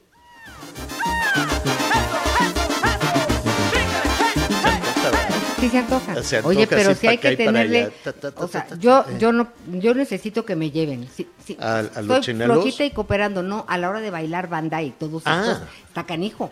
No, bueno, pues sí, bueno, tú pero... porque se te da muy bien. Tú, tú, tú bríncale de un lado para el otro con, tus chirimías y, tu máscara. Bueno, pues ya estaremos ahí repasando también. Saludamos en este momento a las estaciones que se suman a la segunda parte de este programa a través de Audiorama. Y bueno, pues... Eh, es la música tradicional. Allá cuando hay desfile en el carnaval de Mazatlán tocan otra con banda. y sobre todo cuando viene el carro alegórico de la reina del carnaval, pues tocan los papaquis. ¿Tienes, tiene nuestra producción los papaquis? A ver. Eso. Entonces ahí va derecha, izquierda, derecha, izquierda. Largo, corto, largo, largo. Guapísimas todas las reinas de carnaval de Sinaloa. Qué cosa. Y los reyes, los reyes feos. los reyes feos muy panzones. muy, muy, panzones. Ay, ay, ay, ya nos quitaron los papaquis, nomás nos dejaron ahí un cachetito. Dice Irving Pineda que él sí se las sabe la bailar. Ah, cuando queramos. Que venga el Irving, que, el que venga el Irving Pineda, que, que además yo no me lo pierdo en las tardes con su. Con su, esqueleto, sí, no, Está increíble, vamos a, invitarlo. Bueno, muy bien, pues eh, ahí está. Eh, hay información eh, importante para retomar en este momento. En nada, la Comisión Federal de Electricidad está preparándose para dar su punto. Many of us have those stubborn pounds that seem impossible to lose, no matter how good we eat or how hard we work out. My solution is PlushCare. PlushCare is a leading telehealth provider with doctors who are there for you day and night to partner with you in your weight loss journey. They can prescribe FDA-approved weight loss medications like Wagovi and Zepbound for those who qualify. Plus, they accept most insurance plans. To get started, visit plushcare.com slash weight loss. That's plushcare.com slash weight loss. Punto de vista respecto a los combustibles fósiles, que eh, y en unos minutos más vamos a platicar este también. Tenemos ahí algún tema con la comunicación con Rocío Nale, la Secretaría de Energía. ¿Por qué hemos invitado a Rocío? Porque hay un berenjenal, hay un jaloneo, los legisladores también convocaron a un foro abierto para que todo el mundo vaya a dar sus puntos de vista sobre la reforma energética, en particular sobre la reforma eléctrica. Hay posiciones encontradas, hay quienes dicen que esta reforma que pretende, mire, a grandes rasgos, fortalecer a petróleos mexicanos, fortalecer a la Comisión Federal de Electricidad y este, cerrarle el paso a las inversiones privadas, en particular a las inversiones extranjeras en la generación de energía, ¿no? Esta es, digamos que, desde la parte de un documento que se pretende no cambiarle ni una coma. Pero pues también está el otro sector que dice, oigan, si avanzamos con eso se nos van las inversiones, si avanzamos con eso vamos a ensuciar el ambiente, vamos a, echar a andar eh, la generación de, energía a partir de, mira, nos está aquí marcando nuestro amigo Alfonso Rosas, Miguelón, a ver si le podemos marcar. Este, Em, a partir de la generación de energía con carbón, ¿no? Quemar carbón para la generación de energía, quemar combustóleo, que tenemos muchísimo combustóleo, porque el sistema de refinerías que tenemos, pues no se dan abasto con eh, el uso del combustóleo y habría que utilizarlo, desde luego, de otra manera. Además de otros, de otros factores que también pues hay una reserva enorme de combustóleo y dicen, pues si lo tenemos ahí, vamos a usarlo, vamos a quemarlo para la generación de, energía en las plantas generadoras de energía. Y también pues está la preocupación de las inversiones extranjeras que son muy importantes, son miles de millones de dólares. Entonces hay dos posiciones encontradas. ¿Se pueden reconciliar esas, esas posiciones o no? Además, sí o sí está la preocupación del gobierno de los Estados Unidos, que es el principal socio comercial de México, diciendo, oye, yo lo que quiero es que tengas una eh, reforma energética que dé oportunidades, que sea abierta, que se genere energía este, limpia y cerrarle la puerta a los combustibles fósiles. Son dos situaciones, son dos cuestiones absolutamente eh, distintas. ¿Qué te parece? ¿Qué, te, parece si en lo que aterriza el helicóptero de Anita escuchamos lo que dijo el presidente? Vamos a escuchar lo que dijo el presidente.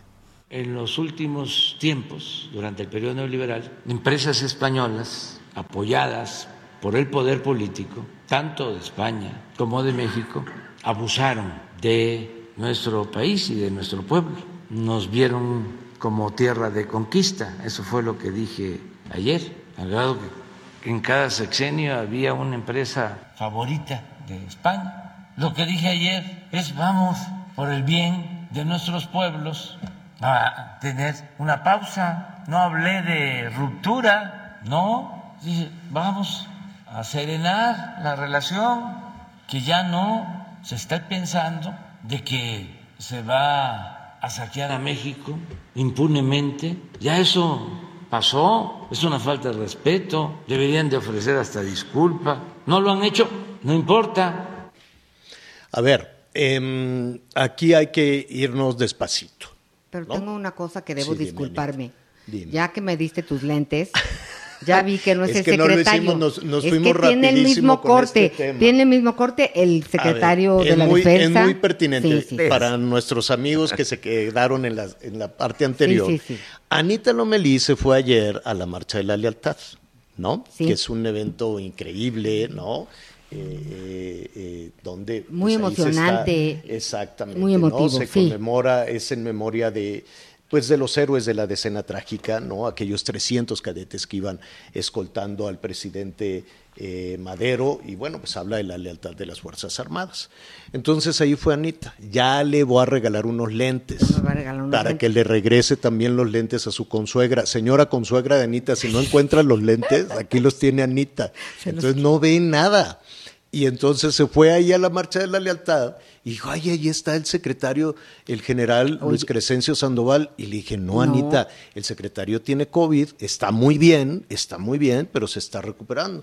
No, que yo lo vi ahí en el que yo lo vi, un, pues un ropero junto al presidente pues igualito, pero no era el... Es el general Radilla. Ya le vi bien la carita. Es el, el general Agustín Radilla, que es el subsecretario de la defensa que está representando al general secretario en todos los actos. Entonces, dicho eso, puede usted regalarle o recomiéndele un, un optometrista, ¿cómo se dice? Un, eh, optometrista, oftalmólogo, un, oculista o... Tan bonitos ojos. y ya, ya, ya, ya, ni modo. Bueno, ya está, ya dijimos eso.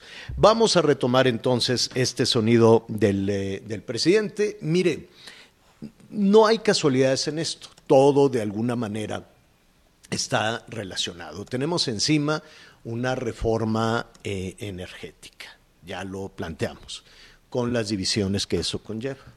Tenemos la preocupación y eh, el, señalamiento de saqueo, de robo, y abiertamente el presidente dijo que yo no tengo derecho a decir que, que que está muy mal y que pidan perdón los españoles, dice que pidan perdón las empresas que han saqueado. Habrá que ver cómo saquearon y qué saquearon. El presidente una y otra vez hace referencia a Iberdrola, los tiene atravesados.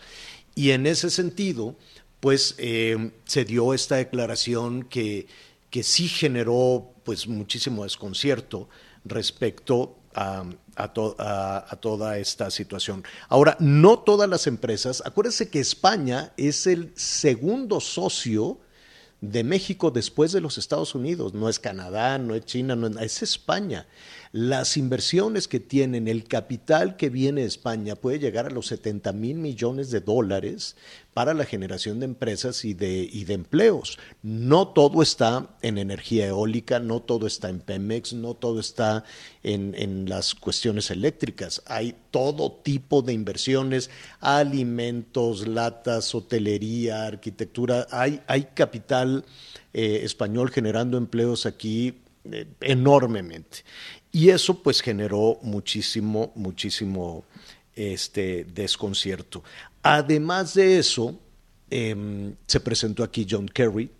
Acuérdense que primero vino la Secretaría de Energía a decir, oigan, pues estamos preocupados por las inversiones que tenemos en energía en México, si nos van a echar de aquí o van a cerrarle la puerta a las inversiones. Y después vino John Kerry y en pocas palabras dijo, somos muy respetuosos de la soberanía de México, pero queremos energías limpias, es decir, no queremos carbón, no queremos combustóleo y queremos que se respeten o tener reglas claras para la inversión en, materia de energía. De hecho, fíjate que en, este momento la, la Comisión Federal de Electricidad está dando una conferencia de prensa en donde justamente eh, habla de los resultados de la compra de carbón. Entonces yo me imagino que, pues está relacionado. Claro. El que está haciendo un análisis muy detallado de toda esta situación es Paris Salazar, nuestro compañero reportero del Heraldo. ¿Cómo estás, Paris? Qué gusto saludarte. Sí. ¿París? Sí. Ahora sí, ya, ya te tenemos adelante con, eh, estamos eh, comentando que estás haciendo precisamente un análisis muy eh, detallado de este, todos estos temas de la reforma energética, ¿no? Así es, Javier, Ana María. Ayer en Palacio Nacional el presidente Andrés Manuel López Obrador se reunió con el enviado presidencial especial de Estados Unidos para el clima, John Kerry. El presidente López Obrador estuvo acompañado por la titular de Semarnat, Ana, Luisa Albores, y el secretario de Relaciones Exteriores, Marcelo Ebrard. Como parte de la delegación de Estados Unidos participaron el embajador Ken Salazar y la consejera para Asuntos Económicos de la Embajada, Jennifer Davis.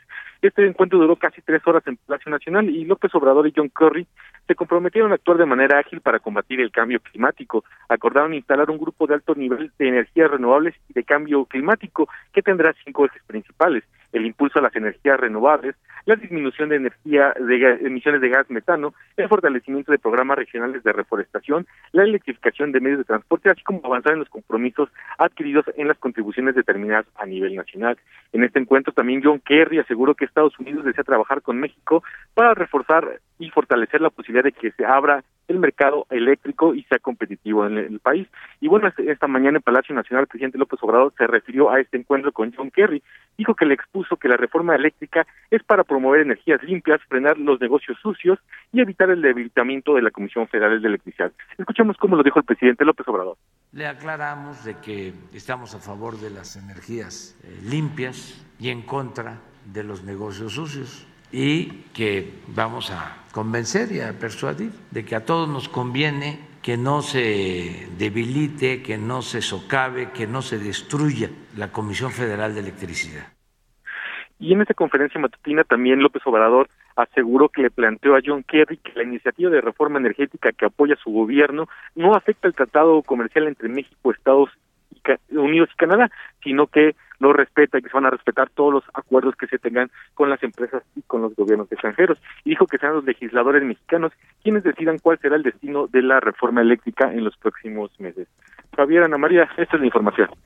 Te agradezco mucho, París. Gracias, gracias. Ahí está, ahí está el contexto. Le digo que hay varios frentes abiertos en, en todo esto. Lo platicaremos en un momentito más, más detalladamente, como diría el presidente, con más serenidad en, toda esta situación. Eh, lo cierto, antes de, ir contigo, Miguel, es que, em, a ver, por la parte de Estados Unidos, pues ya vimos que el embajador Ken Salazar le modificaron la plana, ¿no? Primero le dio un respaldo a la reforma eléctrica propuesta por el presidente y luego dijo no, siempre no.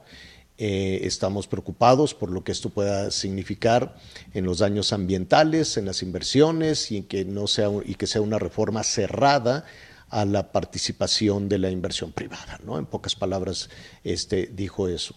Y con el tema de España, pues eh, ya el presidente dijo no, no, no se rompen las relaciones fue una opinión mía, dijo, pues que no puedo opinar, ¿no? Y, dijo, esto fue un comentario, no, no es una decisión diplomática abierta. Sin embargo, Miguel, pues ya hubo una respuesta del gobierno español, ¿no? Así es, ya hay, una, ya hay una respuesta por parte del gobierno español, es un comunicado, leo un fragmento y dice, el gobierno de España rechaza tajantemente las descalificaciones realizadas por el presidente de México, Andrés Manuel López Obrador, en los últimos días contra España y las empresas españolas. Ahí dan una serie de datos de cuánto invierte España en México y cuánto invierte México en España.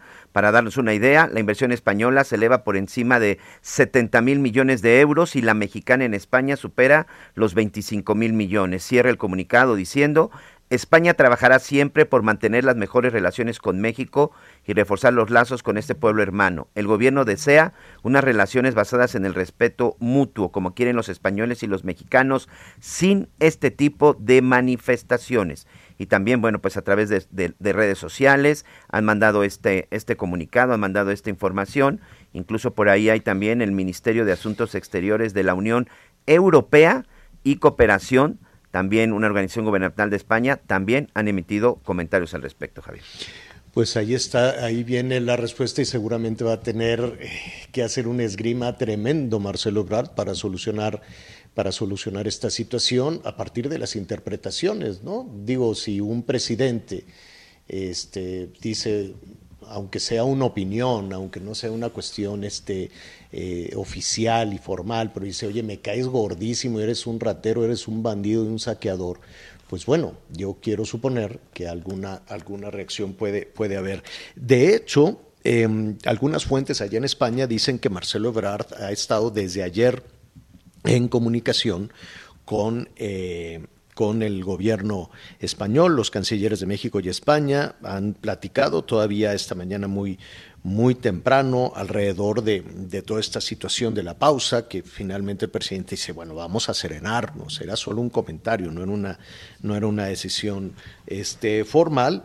Y eh, además eh, Marcelo Ebrard está en Francia, se fue rápidamente a Francia, ya está en Brest, ya, ya ves que le encanta esto de andar grabando pues su, teléfono. Le encanta Francia, allá vivió. Después terminó de ser jefe de gobierno. Ajá, se fue a vivir allá, este, una casa muy bonita y todo, allá, allá vivía y entonces este, está en Francia, dice que va a participar en una cumbre convocada por Emmanuel Macron, muy importante cumbre, la cumbre de los océanos, que también en México tenemos un desorden con el cuidado de los océanos y, la pesca irregular, en fin, ¿no? No, no, no sé, habrá que estar atento a conocer cuál es la opinión de México en ese sentido.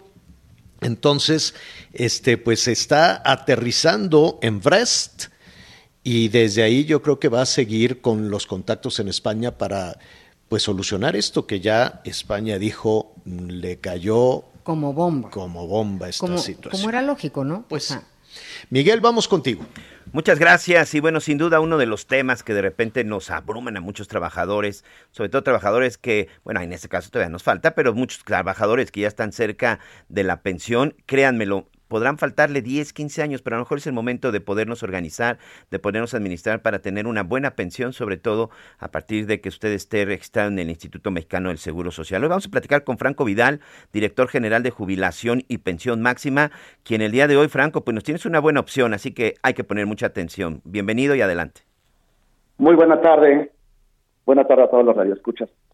Efectivamente, en el instituto existen diferentes opciones de aseguramiento que se pueden aprovechar para que las personas que están por pensionarse puedan aspirar a un monto superior al que les corresponde por su trayectoria laboral. En jubilación y pensión máxima hemos tenido casos de muy buen éxito en los cuales se, ha incrementado la pensión 10 veces, 20 veces o 30 veces el monto que les correspondía. Una de estas opciones es conocido como modalidad 40. Ahora, eh, modalidad 40 es una alternativa completamente reglamentada en, el, en la propia ley del Instituto del Seguro Social y permite que las personas que causaron baja con un patrón se puedan incorporar de forma voluntaria, puede ser con el salario que tenían en el último empleo o con el salario máximo permitido en el año que dejaron de cotizar. Actualmente estamos hablando que una persona se puede llegar a inscribir hasta con un salario de 73 mil pesos mensuales en promedio. Para esto, las personas tendrán que estar pagando el 10.075% del salario con el que quieran cotizar. Es libre.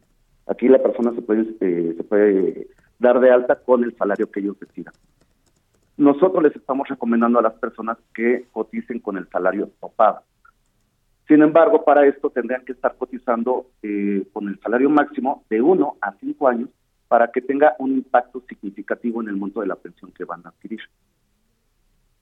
Aquí la pregunta que nos hacen continuamente es, muy bien, a ver, si yo me quiero inscribir a modalidad 40, ¿me conviene? ¿Me puedo dar de alta yo y mis hijos?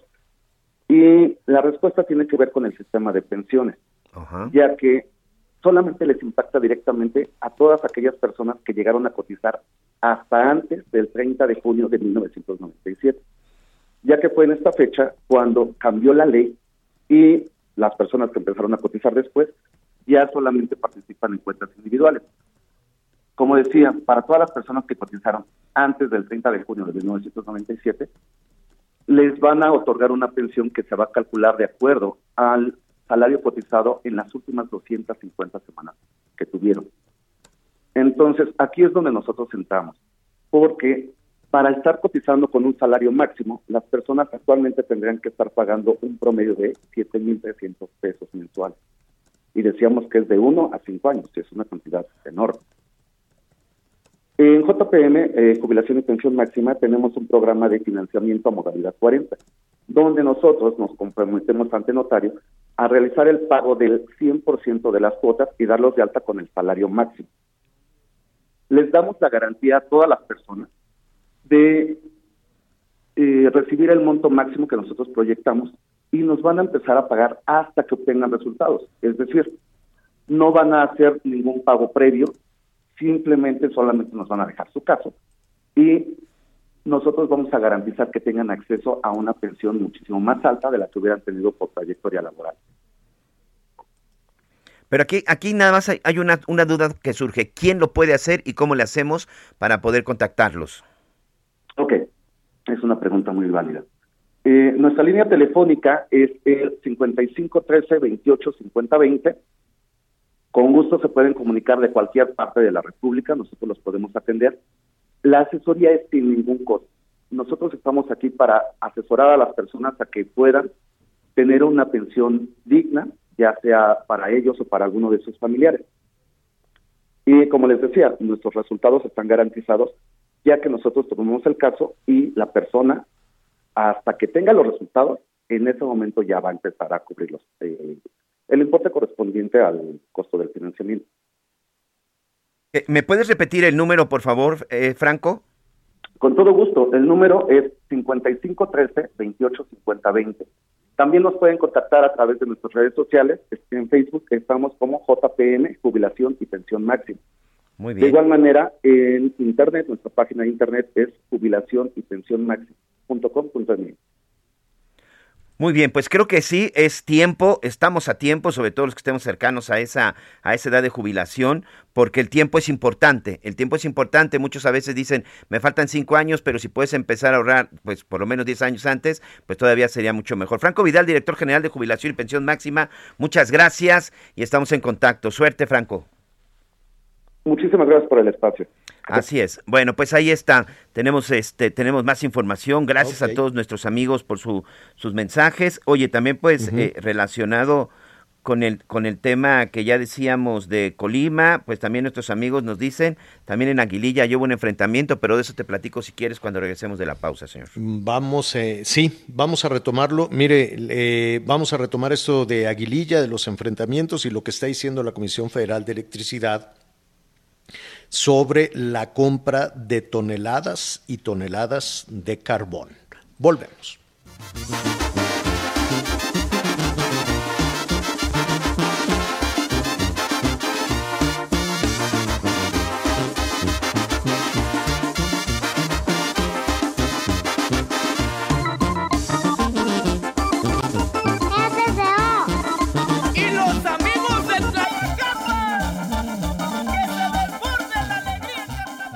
Con Ana María a través de Twitter, arroba Anita Lomelí. Sigue con nosotros. Volvemos con más noticias. Antes que los demás. Todavía hay más información. Continuamos. El reporte carretero. Muchas gracias. Atención para todos nuestros amigos que circulen de Querétaro hacia la zona de Guanajuato. Se van a encontrar un cierre parcial a la circulación. Se registró un accidente entre 12 unidades de carga. Es en el kilómetro 37. Esto en la dirección de Querétaro a Irapuato. Por favor, hay que hacer caso a las indicaciones de la policía. Y saludos a todos nuestros amigos en Michoacán. El día de hoy tenemos varias movilizaciones de la Coordinadora Nacional de Trabajadores de la Educación. Y una de estas se encuentra en el tramo que va de la carretera de Morelia a Pátzcuaro, exactamente en el kilómetro 20, esto en dirección hacia la capital de Michoacán. Y un abrazo para todos nuestros amigos en el estado de Chiapas. Desde la madrugada se registró pues el cierre prácticamente de todo un tramo carretero en la zona del kilómetro 156 que va de la zona de, de las Choapas hacia Ocosocuautla en el tramo de Raudales fue el deslizamiento de un talud que ya están trabajando, pero por lo pronto la carretera se encuentra cerrada a esta altura. Un abrazo y a manejar con precaución. Y sí, vamos a, a buscar también a, pues a nuestros amigos que hemos hablado con ellos también, las trabajadoras y trabajadores de la educación, en particular la sección 18, que comienzan a recibir también apoyo de, de algunas comunidades indígenas en este tema que todos los días se va enredando, enredando, enredando más y que insisten en el bloqueo de las vías del tren. Eh, vamos a, a, a, buscarlo, nos vamos a apurar. Atención Coahuila, porque le decíamos antes de, de la pausa que hay anuncios importantes, sobre todo para los productores de carbón, los pequeños, eh, pequeños y grandes productores de, de carbón. Hay historias ahí que, que de todo tipo, hay quienes se han modernizado en, la, en, en, esta, la, explotación de las minas de carbón y todavía hay cosas terribles como las minas de Posito. Ahí estuvimos, ahí fui, bajé a una de esas minas de Posito que, que existen todavía. Pero el hecho es que la Comisión Federal de Electricidad está señalando en este, en este momento, de, estando todos los detalles de la compra de carbón para las carboeléctricas. Para las carboeléctricas dicen que están eh, pues ahí metiendo, metiendo el, pie a los, a los coyotes, ¿no? Tratando de, evitar el coyotaje y de pues apoyar a los pequeños productores con un millón y medio de toneladas en eh, contratos. Bueno, muy bien. Em, a propósito de las carboeléctricas, de los combustibles fósiles, del carbón, del combustóleo, de la presencia de John Kerry, el enviado del presidente Biden a México, y de una discusión que se va a extender todavía hasta el 28 de febrero en torno a la reforma eléctrica, y yo la ampliaría a la reforma energética. En dónde estamos, por qué hay posiciones este, divididas, divergentes en todo, en todo este tema. Y me da muchísimo gusto saludar a Rocío Nale, la secretaria de Energía. Qué gusto, Rocío, ¿cómo estás? Muy buenas tardes. Buenas tardes, Javier, Anita, con el gusto de saludarlos a ustedes y a todo el auditorio. Buenas tardes. Eh, Rocío, vamos un poco, escuchamos todos los días y eh, reproducimos también aquí distintos puntos de vista, posiciones, opiniones. De hecho, pues está este debate, este parlamento abierto. Eh, pero vamos, a, si me permite, Rocío, al origen, a la esencia de todo esto. ¿Por qué se plantea esta reforma, eh, reforma energética? ¿Cuál es el, el, objetivo de una reforma energética? Sí, qué bueno que me da la oportunidad de comentarlo eh, a través de tu medio. Miren, todos los países del mundo, todo, no nada más es México, tienen la obligación de dar suministros básicos. La electricidad y los combustibles son suministros básicos. Un país se mueve pues con combustibles y se desarrolla con electricidad. Partimos de ahí. Los estados, el gobierno, eh, dentro de sus políticas energéticas, cualquier país traza una línea.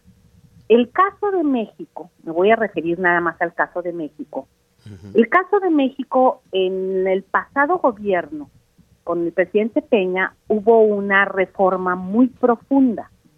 Abrieron el sector energético eh, totalmente, tanto combustibles como electricidad, en una forma desproporcionada, sin planeación.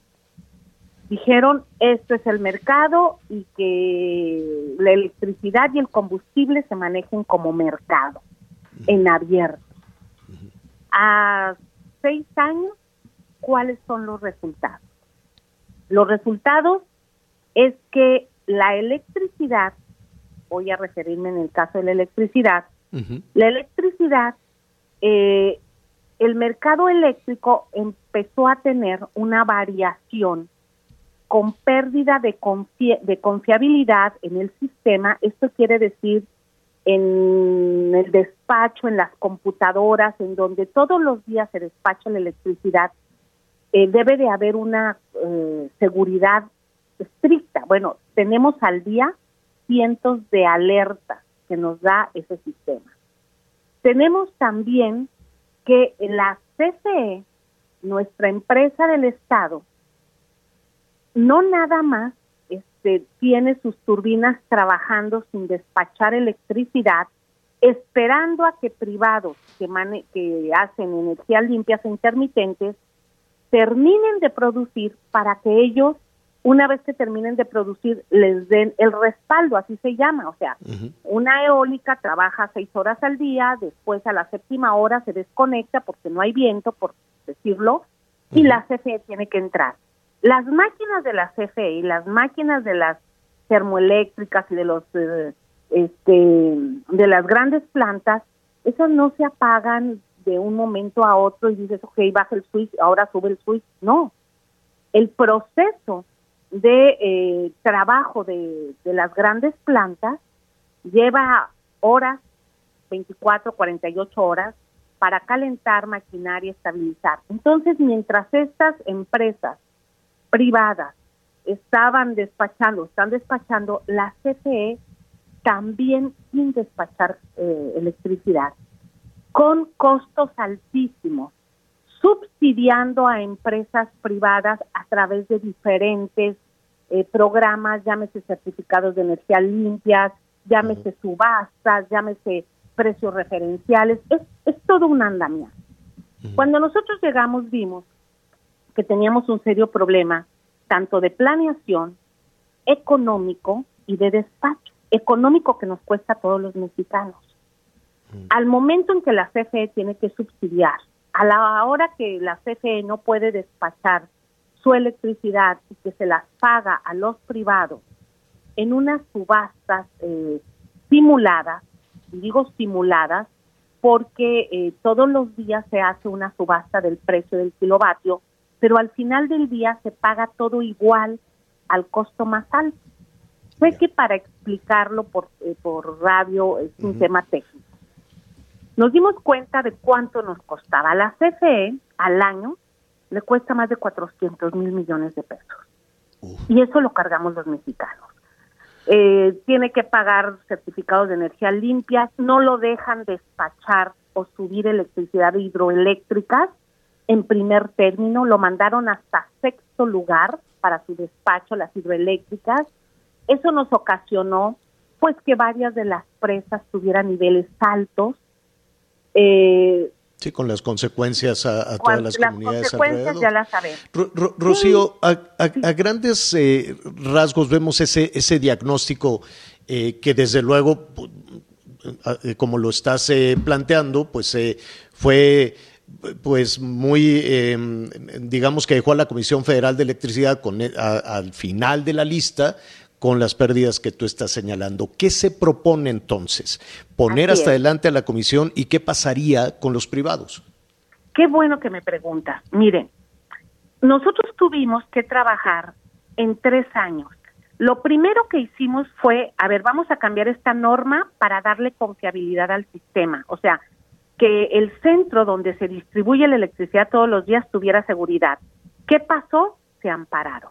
Se ampararon los privados y bueno, aplicaron los amparos. Ya no pudimos hacerlo. Después dijimos, a ver, no es posible que la CFE no pueda tener certificados de energía limpias. Se ampararon también. Después dijimos, a ver, tienen que pagar el porteo a lo que cuesta y se ampararon. O sea, el gobierno dio pasos en cambios de normas, incluso cambio de ley secundaria, y se fueron al amparo los privados, que se vale, porque en este país pues hay leyes y ahí está la ley del amparo y adelante. Eso nos llevó a hacer la reforma constitucional. Cuando empezamos dijimos, a ver, ¿cómo se va a plantear? El presidente Andrés Manuel López Obrador dijo, a ver, tenemos que encontrar un equilibrio entre lo público y lo privado. Ya tenemos privados en el país, ya están generando y tenemos una empresa pública. Muy bien, ¿cuál es el equilibrio? El equilibrio es que la CFE produzca o genere como mínimo al día el 54% de la electricidad y en el otro 46% que estén todos los privados en un mercado justo e igualitario entre ellos. Esto nos ayuda muchísimo a todos.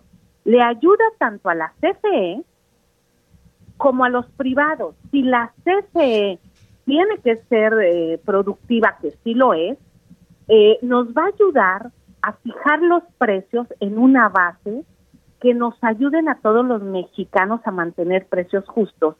Y los privados, al igual, si los privados quieren elevar el precio de su generación o de su costo, de su porteo, de lo que sea, pues vamos a tener una empresa del Estado que los va a limitar y va a decir, a ver, lo que yo estoy generando es a este precio y eh, incluso dentro del propio mercado va a fijar línea.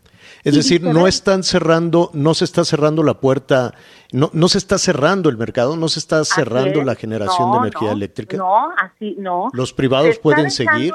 46% para que todos los privados que ya están en el país ahí participen. Por eso cuando nos dicen, oye, es que van a expropiar, no, nosotros no vamos a expropiar ni un tornillo, nosotros no le vamos a quitar nada a nadie, al contrario, a todos los que ya están van a participar en ese 46% y todo eso es con una visión de que nos beneficia a los mexicanos y garantizar una seguridad energética y una seguridad nacional.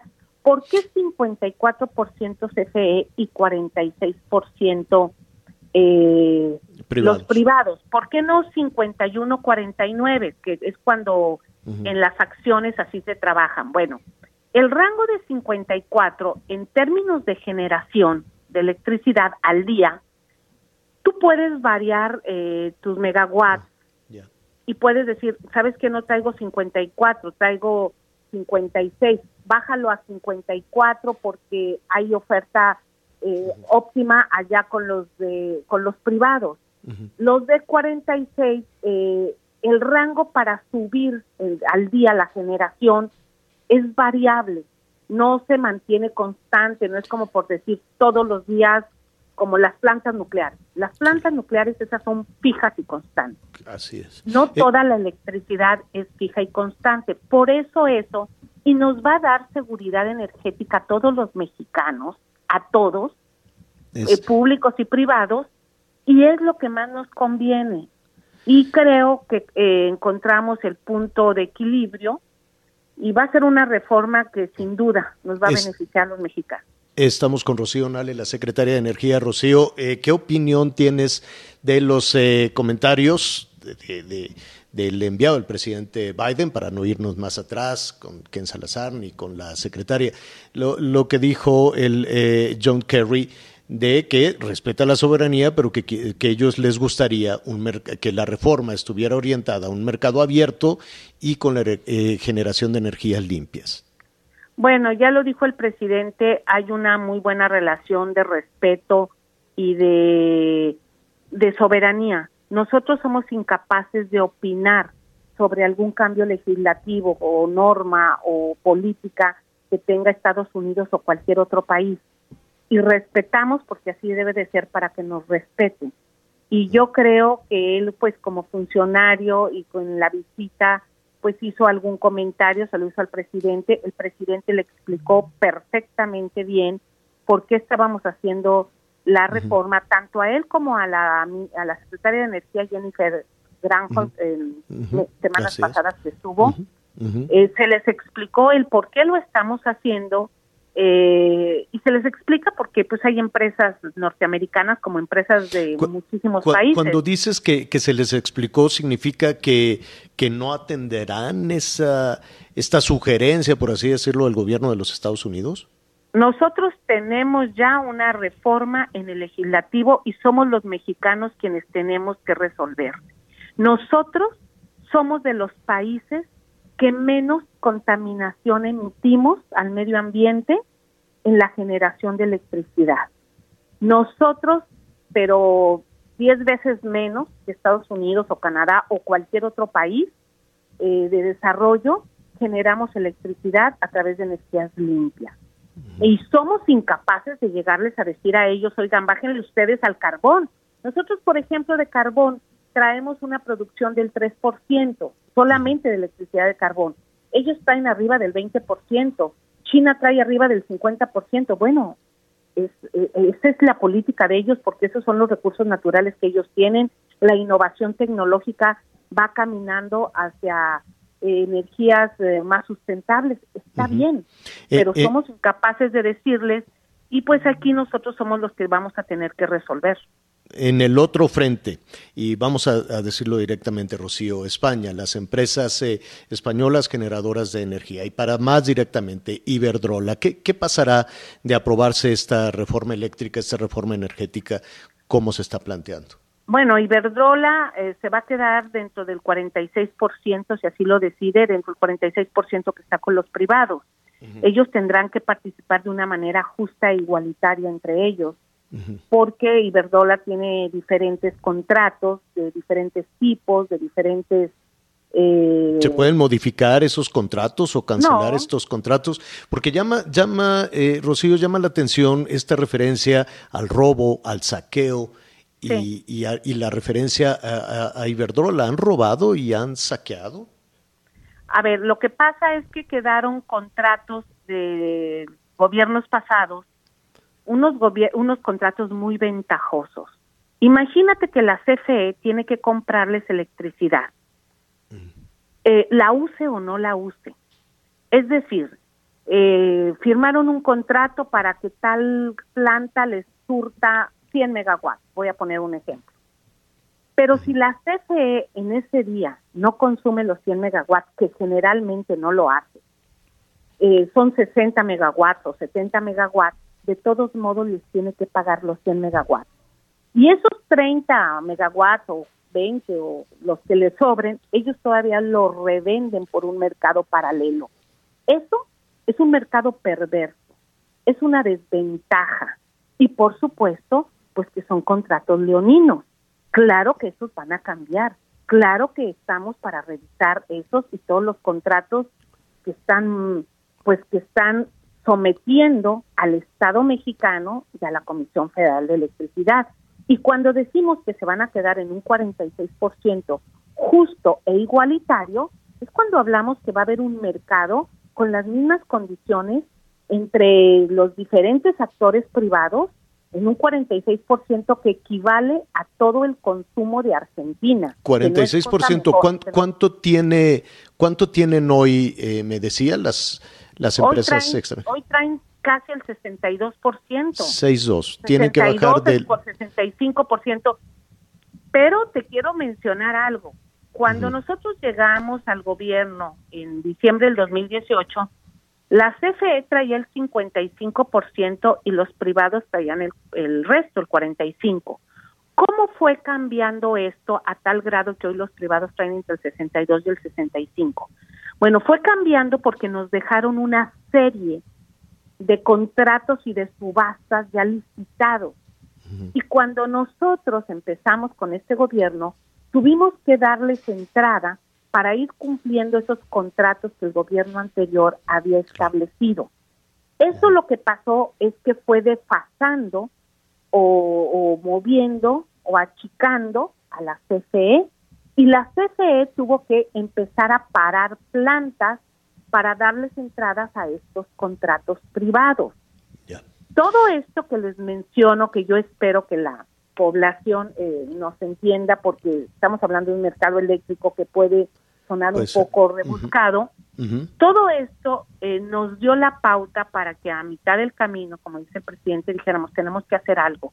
No podemos estar viendo que las cosas están mal, que hay una pérdida económica para todos los mexicanos, a la propia Comisión Federal de Electricidad, que es nuestra empresa del Estado, es, hay una carga brutal, excesiva económica, y lo dejemos pasar. Para eso llegamos, llegamos para hacer las cosas Estarías esperando no solo, a ver, eh, se nos viene el tiempo encima, eh, Rocío, eh, y te quisiéramos invitar a, continuar desmenuzando todo este tema para entender lo que está sucediendo en ese Parlamento, para entender desde luego los alcances de, esta, de esta reforma, de esta, de esta iniciativa. Yo quisiera en este momento, primero, de lo que se trata es de cambiar la ecuación, ¿no? De cambiar la ecuación de em, bajar la participación de la iniciativa privada, lo cual no significa borrar la iniciativa privada. ¿Es correcto? Eso por un lado.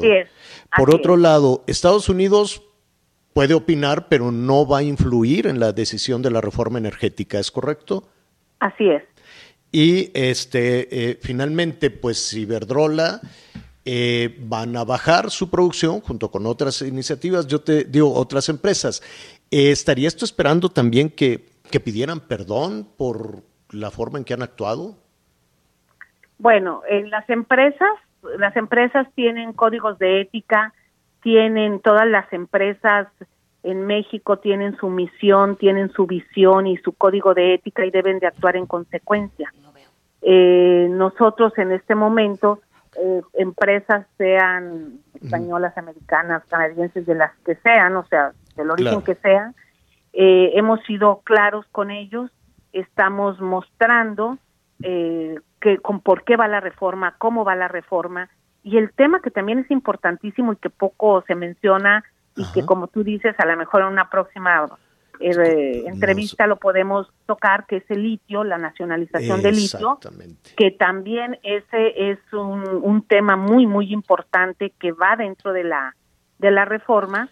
Eh, es, es muy clara, es una reforma eléctrica muy puntual que nos beneficia y que se les ha explicado a todos. Mira, muchas de las empresas, muchísimas de las empresas privadas que están aquí, no encuentran este eh, estas condiciones tan ventajosas que les dieron en México en cualquier parte del mundo. En cualquier parte del mundo. O sea, y, esa, y esa ecuación, es lo, esa ecuación es lo que cambiará, ¿no? Ya Exacto. se quita la cuchara grande y se les da una cuchara nada más, quiero suponer. se les deja participar en la mesa, para que me entienda. Exacto. Este, y en condiciones justas, y eso es lo que estamos haciendo.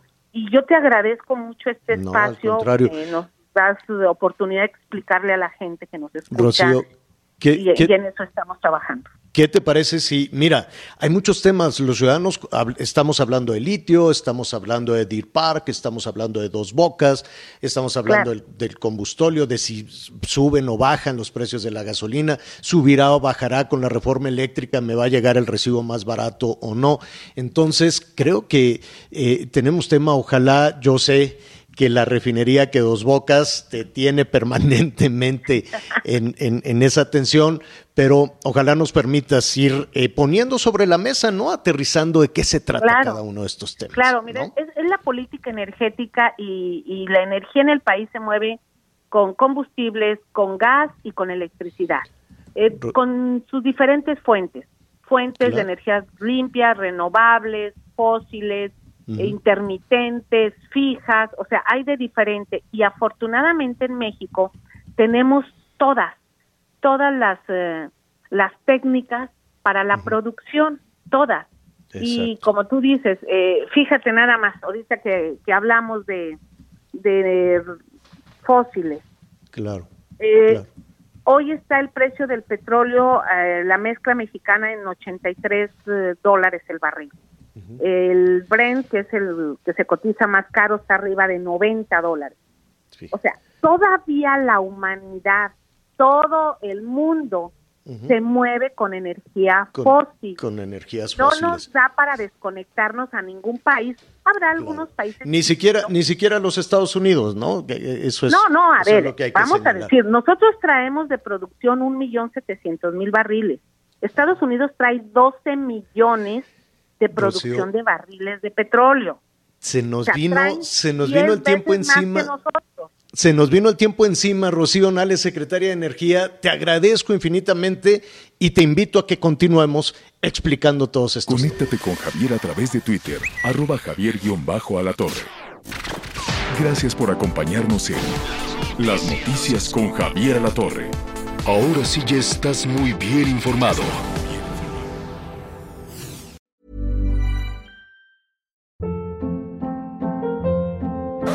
Hold up. What was that? Boring. No flavor. That was as bad as those leftovers you ate all week. Kiki Palmer here, and it's time to say hello to something fresh and guilt-free. Hello Fresh. Jazz up dinner with pecan-crusted chicken or garlic butter shrimp scampi. Now that's music to my mouth. Hello Fresh. Let's get this dinner party started. Discover all the delicious possibilities at hellofresh.com.